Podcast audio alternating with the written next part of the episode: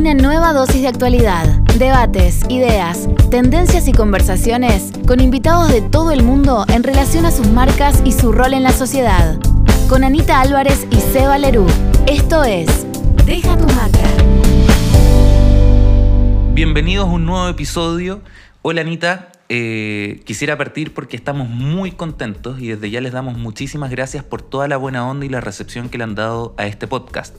Entonces, para no perderse ninguna novedad, no olviden suscribirse en su plataforma de podcast favorita y seguirnos en Instagram en arroba deja tu marca guion P, P de podcast. Además, si les gustaría que hablemos de un tema en específico, avísenos por ahí o déjenos un mensaje de voz en el link de la descripción del episodio. Por ejemplo, esta semana nos han estado pidiendo que hablemos de la sostenibilidad en cuanto a marca y evidentemente ya estamos trabajando para conseguir invitados de primer nivel para que nos hablen de ese tema. Entonces, no olviden, si tienen otro tema en particular, nos dicen y nosotros vamos a hacer la búsqueda de un invitado y de la información pertinente. Pero vamos a lo que nos convoca. ¿Qué vamos a estar escuchando hoy, Anita? Bueno, Sebas, vamos a ver algunas noticias puntuales de marcas. Vamos a tener un tremendo invitado que nos viene a hablar sobre el mundo de la publicidad y de cómo las marcas están comunicando en todo el continente. También vamos a tener una startup ligada al mundo social que nos va a presentar su emprendimiento y obviamente estaremos aplaudiendo algunas marcas por sus buenas acciones. Entonces, comencemos. Esta es la dosis de actualidad.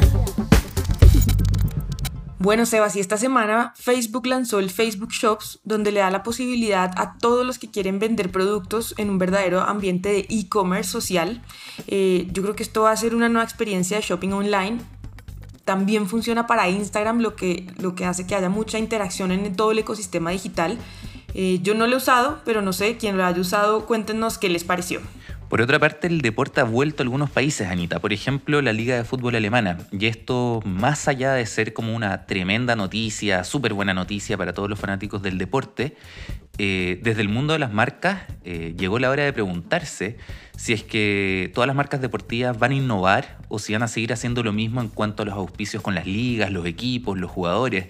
Y aquí me gustaría ver, por lo menos a mí, y yo también creo que, tú, y, y ojalá también todos nuestros oyentes, es ¿qué marca se atreverá a dar el primer batacazo con respecto a la innovación en estos auspicios? Y Sebas, precisamente yo creo que la innovación y la creatividad van a ser dos factores clave en todo lo que viene y eso también va a ser un reflejo en las estrategias de co-branding que vamos a ver. En España la semana pasada Globo, una marca que tiene un modelo de domicilios similares a la de Rappi acá en Colombia y en varios países, pero que acá no están, se unió con Tinder y abrió una categoría de pedidos en su plataforma en la que aparecen productos como chocolates, helados, cervezas, que tú le puedes enviar directamente a ese match de Tinder. Entonces, una cosa bastante interesante desde ese punto de vista.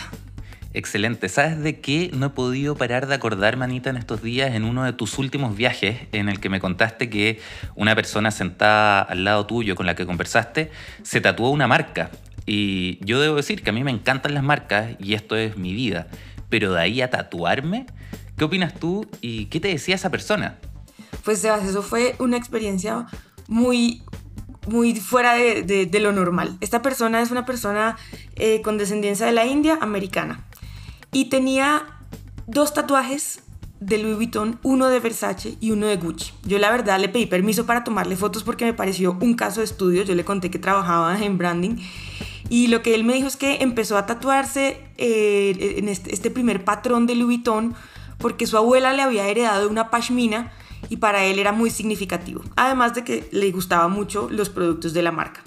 Pueden ver las fotos en nuestro Instagram, es un hecho que realmente para mí es un caso de estudio.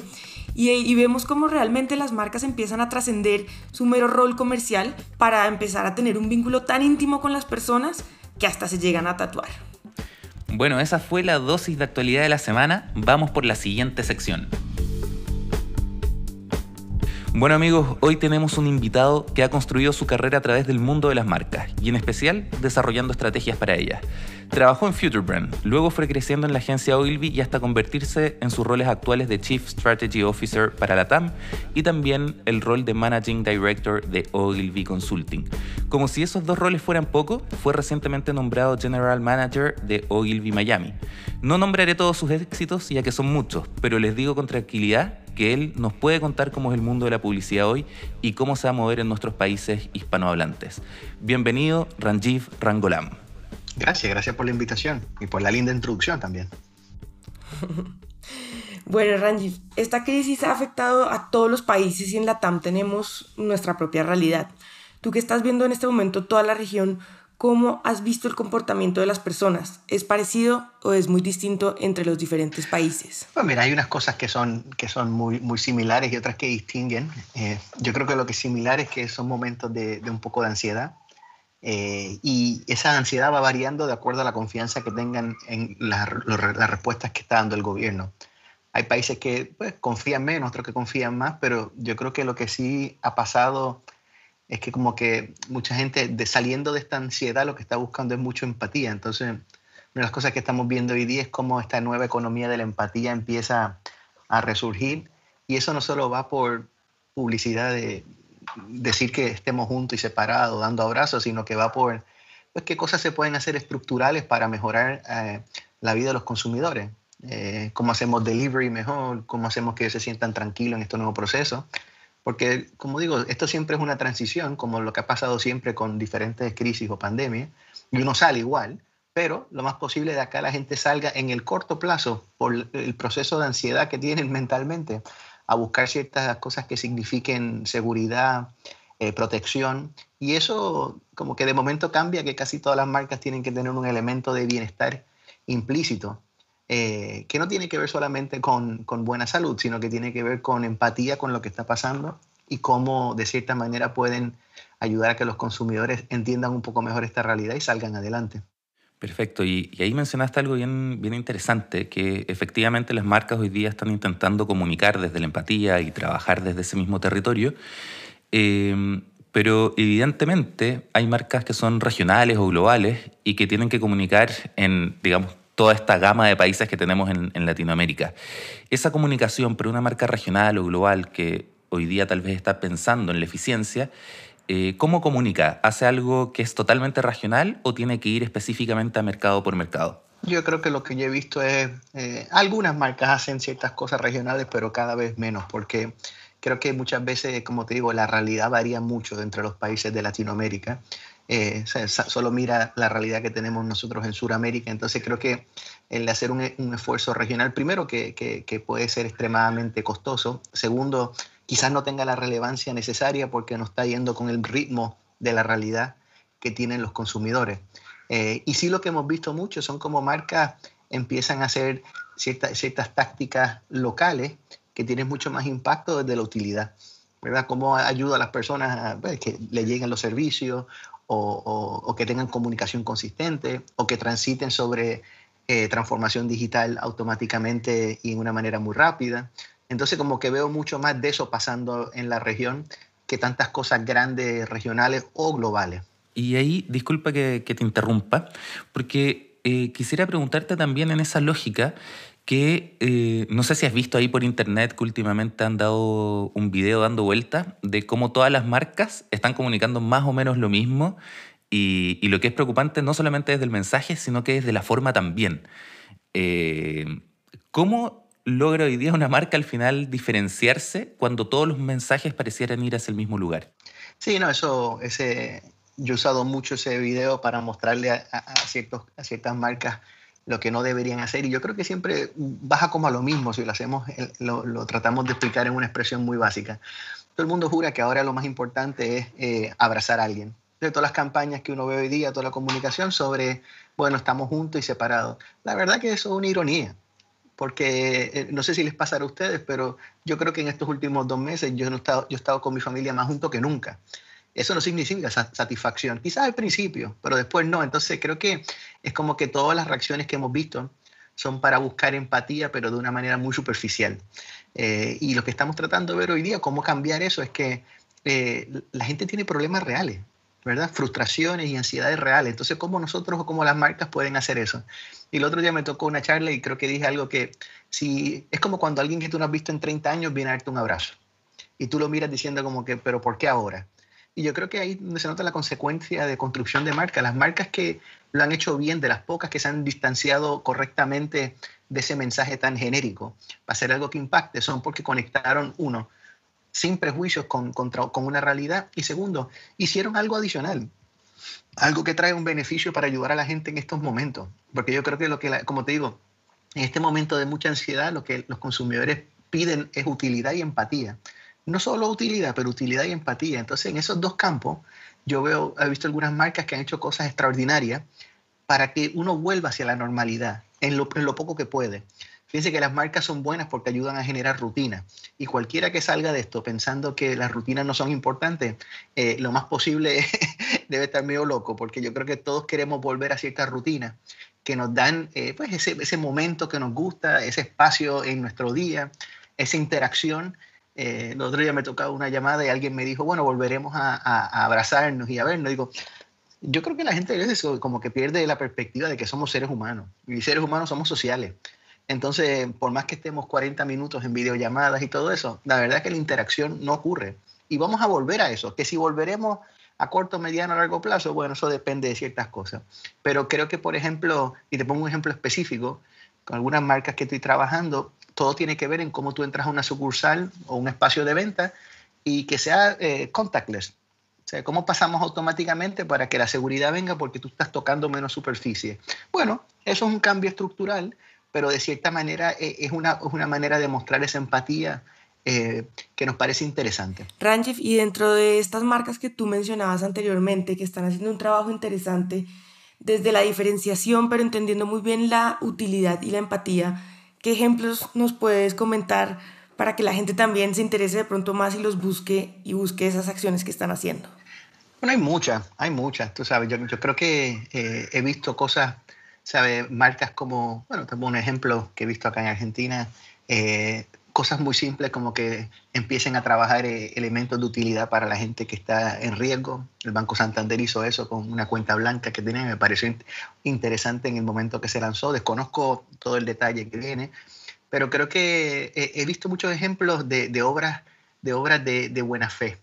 ¿verdad? Eh, no sé si vieron, hay una campaña de Grey acá en Argentina también que, que era sobre cómo llevarle el dinero a los jubilados. Eh, fíjate que son cosas que a, mí me, como diríamos en inglés, me sacó el sombrero porque eh, no se ve el interés propio. Lo que se ve son acciones para realmente ayudar a las personas. Eh, y yo creo que eso es como el gran insight que, que, cada vez que estamos trabajando con marcas trato de decir, es que, que no se te ve el interés propio. Hazlo porque lo estás haciendo correctamente. Y después hay, hay muchos ejemplos. O sea, yo creo que todas las marcas que, comenzaron a hacer plataformas de delivery propia, eh, están muy buenas también. Todas las que están haciendo una campaña de Budweiser que salió de Estados Unidos, que, que, la encontré muy buena porque fue la primera más o menos que lo hizo extremadamente bien en, felicitar a las personas que están eh, pues en el frente, en el frente común. Eh, porque todo el mundo se escondió, ¿verdad? Pero hay un montón de gente que está dando la cara y exponiéndose y esa gente merece merece, eh, er, merece estar eh, enaltecida.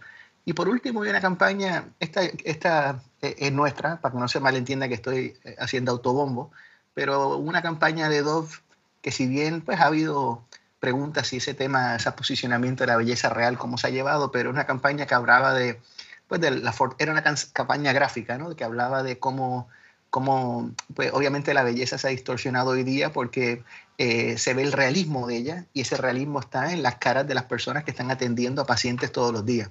Entonces encontré de nuevo cosas que están muy bien balanceadas para ya traer eh, un punto de vista eh, y empatizar con lo que está pasando culturalmente. Súper. Y en esa lógica, Ranjiv, mencionaste algunas marcas que logran estar dentro de las casas, ¿cierto? Tanto como DAV o como Budweiser por ahí y también un Santander que tal vez vive más fuera, pero al final el dinero entra con nosotros. ¿Cómo sería esto, eh, o si sientes que hay un desafío distinto entre esas marcas que no necesariamente y casi nunca tal vez vivieron con nosotros en nuestros hogares, versus las que sí pueden estarlo porque siempre fue su territorio? Eh, ¿cómo, ¿cómo, es ese desafío? mira, eh, es muy buena pregunta yo creo que eh, realmente esa distinción existe cada vez menos. Y te voy a explicar por qué. Porque yo creo que a la vez que nosotros empecemos a volver a la vida normal, todas esas marcas que estuvieron, viste, que quizás no están dentro de nuestra casa, van, a tener algo que decir o algún impacto que tener en nosotros. Entonces creo que, que muchas veces, eh, de nuevo, yo creo que la importancia está en las marcas que tienen cierta lejanía. Quizás es más interesante entrar con elementos de utilidad, o sea, cómo te ayuda a que lo que hagas con nosotros sea mejor o más fácil, a venir a pedirte un abrazo yo creo que ese es un tema de, ¿verdad? Como que eh, una de las cosas que como que he estado trabajando en estos días es que la empatía no solo tiene que ver con, eh, con emoción, tiene que ver con, con este elemento de, de, utilidad, ¿verdad? ¿Qué, ¿Qué, vas a hacer para que, tomemos un ejemplo, si soy una compañía de seguros, que, que, ¿viste? que es como un love-hate relationship, ¿qué, ¿qué vas a hacer tú para lo que viene?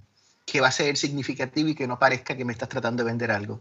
Y fíjate que eso eh, cualquier marca que responda bien a eso eh, puede estar más cerca o más lejos. Igual va a ser valorada por las personas porque las personas están buscando ayuda. Están buscando ayuda. Eh, y eso va en todos los campos.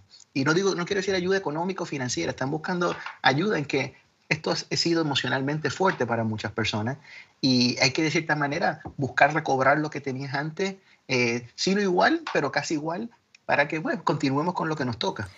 Y de esta manera, precisamente, Ranjif es súper interesante para ver cómo deberían eh, actuar las marcas en un, en un mediano y en un corto plazo, y obviamente también a futuro. Pero imaginemos, y ojalá que no pase, pero dado el caso de que en unos años volviera a desatarse una crisis como esta pandemia, ¿qué crees que cambiarían eh, las marcas de cómo actuaron en esta crisis? Pues mira, yo, yo, creo que cada pandemia deja tantas lecciones que la próxima que sigue va a ser más difícil que, que, nos saque de carril, ¿no? Porque fíjate que de esta pandemia, la cantidad de recursos que se han puesto para sacar una vacuna y todo eso son cosas que nunca han pasado en la historia. Eh, pero yo creo que, mira, yo creo que eh, eh, si tú miras hacia la historia, yo me, yo me atrevo a apostar que, que, que, la gente en las otras pandemias se sentía igual. Solo quítale los, los avances estructurales o, o, o, de transformación digital, pero se sentían igual. Entonces yo creo que lo que sí la gente va a entender es que eh, lo más importante para las marcas es que ellas tengan un posicionamiento a largo plazo, que pueda reaccionar muy bien a estas realidades que pueden ser en el corto o mediano plazo. Eh, ¿Y por qué digo eso? Porque, mira, quizás a veces es bueno mirar cómo reaccionar a una crisis, cómo, cómo se reacciona a una crisis. Y uno reacciona a una crisis a nivel corporativo o manejo de relaciones institucionales, demostrando confianza y demostrando utilidad. ¿Verdad? Si, eh, la confianza viene por tú decir, esto es lo que soy, esto es lo que hago y cómo te puedo ayudar. Y la utilidad viene porque tenemos a las mejores personas de nuestra organización haciendo algo por ti. Eh, entonces yo, yo, creo que van a salir lecciones, creo que una de las lecciones va a ser no hagamos empatía fácil. Eh, esa es una, ¿verdad? Que es al, al, video que está corriendo ahí por, por YouTube, que eso es una. Creo que la segunda va a ser en que compañías van a entender a cómo hacer eh, eh, estos, estos giros automáticos para poder responder a realidades. O sea, el ejemplo que hay siempre es como, hacía falta alcohol y ventilador y viste como varias marcas hicieron un giro automático para poder ayudar a hacer eso, particularmente las marcas de alcohol. Yo creo que, personalmente, esto es una opinión personal, ¿no? Creo que en el futuro eh, esos elementos de innovación para poder reaccionar a ciertos momentos donde, pues, eh, la humanidad se, se, enfrenta a un desafío, van a ser mucho más ágiles y mucho más fáciles. Eh, y no porque vean una oportunidad, sino que yo creo que eso va a ser como una nueva agilidad que las compañías van a tener que tener eh, para lo que viene. Eh, entonces, yo, como te digo, yo, yo, me puse, cuando empezó esto, me puse a mirar mucho pues, lo que pasó en las otras pandemias y en todos los otros momentos que, que la humanidad se ha habido enfrentada. Y, y, siempre sale la misma respuesta, ¿verdad? Pasó un tiempo y hubo distanciamiento, eh, la gente tenía miedo de salir y después pasó un tiempo donde la gente volvió y a veces vienen hasta con más ganas de volver a lo normal que antes, ¿no? Porque cuando hay restricción lo que vuelve es eh, eh, el bienestar y el goce. Entonces, yo creo que, yo creo que los aprendizajes van a ser, primero, no, no, hay, no se debe tener empatía falsa. Segundo, eh, cuáles son los modelos de innovación para que si hay que tener una reacción, se pueda hacer. Tercero, creo que lo que no cambia es que las marcas que se han mantenido en el tiempo firmes a lo que son con autenticidad, pueden expresar esta empatía y utilidad eh, en un momento como ahora y los consumidores lo van a entender y lo van a apreciar. Los que se aprovechan del momento te das cuenta que van a salir de esto más heridos que antes. En eso te encuentro toda la razón. Y ahora, sabiendo que además nos diste varios consejos en, esta conversación, quisiera pedirte uno en particular para todos aquellos que están manejando marcas hoy día, quienes están haciendo cargo de ellas. ¿Cuál sería tu consejo número uno si es que ellos solo pudiesen escuchar esta parte de nuestra conversación? Mire, eh, yo creo que, que para mí lo más importante es que, es que no, no se guíen por sus prejuicios, ¿verdad? Ellos pueden tener prejuicios sobre lo que le está pasando a las personas, porque pues le está pasando a ellos, pero realmente es ver la vida sin prejuicios. Porque cuando ves eso, ves la realidad de lo que están enfrentando las personas y cómo tú como marca puedes hacer algo por ello. Eh, muchas veces el mismo prejuicio es lo que te dice, no, pues la gente está, está ansiosa y la verdad que quiere quedarse en casa. Yo no sé si ustedes, pero yo que tengo hijas que ya son un poco más grandes, pero si tienen hijos pequeños, yo si todo el mundo se quiere quedar en casa. ¿Cierto? ¿no? Eh, eh, el otro día me, me, hizo reír porque pues yo viajo mucho por trabajo y ahora no viajo y ahora estoy viendo el Travel Channel todos los días. ¿Por qué? Porque hay cosas que uno quiere y disfruta y yo creo que eh, hay muchas maneras en que las marcas, como digo, esta adaptabilidad que trae una crisis, eh, hace que de cierta manera, si tienes procesos de innovación, de, ¿viste? de pensamiento a nivel de diseño, eh, muy bien engranados en tu organización, lo más posible puedes, hacer un, puedes salir adelante rápidamente para satisfacer necesidades del consumidor. Entonces, como digo, yo creo que para las personas que están trabajando con marcas, oído real, no oído estudiado, oído, oído real de, de, qué está pasando y después de eso, eh, cómo se logran estos procesos de innovación para que uno pueda generar eh, eh, esa utilidad que la gente quiere hoy.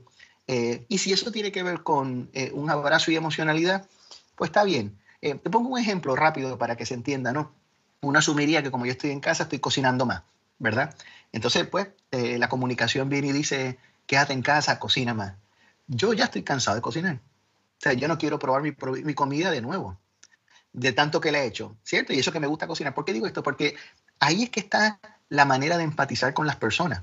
Ahí está la realidad, ¿entiendes? Entonces, cuando tú me dices todos esos comerciales de COVID eh, son buenos, son malos, pues nacen de, de, lo genérico, ¿verdad? Es como, pues tenemos que hacer esto y hacemos lo otro. Y yo creo que se puede hacer mejor. No estoy criticando a la gente que lo hizo ni diciendo son buenos o malos. Yo digo, podrían ser mejores, podrían ser mejores. Y si fueran mejores, no estarían todos en un mismo link, ¿verdad? Porque ese, ese sí ha sido un problema. Bueno, Ranjit, yo creo que esto ha sido un súper aprendizaje y muy buenos tips para todas aquellas personas. Nos quedamos con, o me quedo creo cerrando esta, esta conversación con ver la vida sin prejuicios, la utilidad y la empatía como ejes rectores y esa eh, autenticidad e innovación para desarrollar lo que viene basados en un posicionamiento eh, firme de cada una de las marcas. Entonces te queremos súper agradecer por este tiempo, por todas estas palabras y así es como terminamos esta nueva entrevista y ahora seguimos para escuchar a los nuevos emprendimientos. Muchísimas gracias por estar con nosotros. Este es el espacio donde los emprendedores se dan a conocer. Esto es el Elevator Pitch. Hola, soy Jessica Ollarvide de la organización ECOS. Desde ECOS lo que buscamos es impulsar el desarrollo de ecosistemas de empresas sociales. Las empresas sociales son modelos de negocio híbridos que lo que buscan es resolver o mitigar problemáticas sociales a través de la venta de productos o servicios. Y un ecosistema está compuesto por todos aquellos actores que contribuyen a que crezcan, nazcan y se desarrollen las empresas sociales. La academia, las incubadoras, las aceleradoras, los inversores de impacto, la academia y muchos otros actores que necesitan comprender en profundidad cómo son estos modelos que integran dimensiones sociales y dimensiones emprendedoras para que puedan asesorarlos mejor y contribuir a su desarrollo.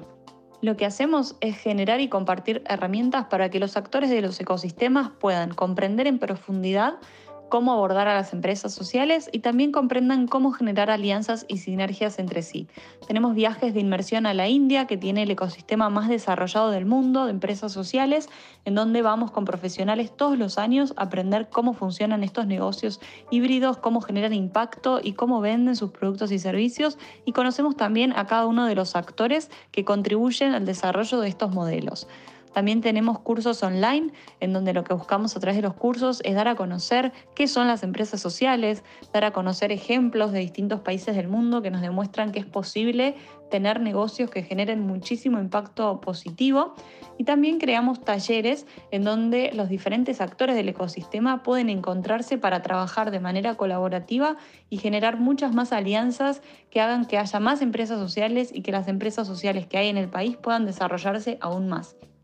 Creamos también puentes entre Latinoamérica e India para que todo este conocimiento sobre ecosistema de empresas sociales pueda permear en nuestra región y pueda ayudarnos a resolver las problemáticas sociales que tenemos a través de los negocios. Si pensamos en nuestro diferencial o nuestra ventaja, suenan conceptos un poco competitivos y nosotros creemos en los paradigmas de las nuevas economías que traen la colaboración como uno de los ejes centrales. Realmente construimos todo lo que hacemos desde esa lógica colaborativa y todos los programas de inmersión, los cursos online, la formación, incluso el contenido que creamos en nuestras redes sociales tiene que ver con la colaboración. Colaborar como base para construir un nuevo paradigma, una nueva realidad a partir del foco en el bien común. Esa es, ese es uno de nuestros principales mantras y es en lo que creemos a la hora de poder generar nuevas iniciativas. Nos pueden encontrar en nuestras redes sociales y en nuestro sitio web. ECOS se escribe E-K-H-O-S así que pueden encontrarnos en ecos.org en nuestro sitio web o en Instagram arroba ecosorg y en Facebook de la misma manera. Esperamos tu contacto y nos encantaría saber si te gustaría involucrarte en este ecosistema para poder empezar a colaborar con vos también. Gracias. Bueno, ya estamos en nuestra última sección de este episodio. Ahora vamos a contarles algunas iniciativas que de verdad queremos aplaudir. Sebas, empecemos con Dolce Gabbana, una marca de lujo que está acercándose a la gente independientemente de su estilo de vida o de su poder adquisitivo. Ellos desarrollaron Dolce Gabbana Facho en Casa, que lo que hace es eh, congregar artesanos, colaboradores y amigos de la marca para que den talleres en línea desde sus hogares claramente eh, y a través de, los, de las redes sociales de la marca. Estos talleres lo que buscan es enseñarle a la gente a cómo hacer artesanías y manualidades que realmente no, nos pueden servir para nosotros mismos o como un regalo para alguien especial durante estos tiempos tan difíciles. Esto todo enmarcado en ese ADN tan artesanal y con el sello Made in Italy de la marca. Buenísimo, Anita. Por otra parte, a mí me encantaría que eh, aplaudiéramos una iniciativa de la marca Top Doctors, que es una plataforma con 8.000 médicos especialistas y han lanzado una consulta inmediata que es gratuita y a distancia, evidentemente, para ayudar en estos tiempos de pandemia a todos aquellos que se ven imposibilitados de acudir a un centro médico. Este servicio ya se encuentra disponible en México, Colombia y España, y además lo estará prontamente en Chile, Argentina y Perú. ¿Dónde encuentran este servicio en caso que quieran tener esta consulta inmediata? Bueno, muy fácil, en topdoctors.com. De verdad, un aplauso para ellos.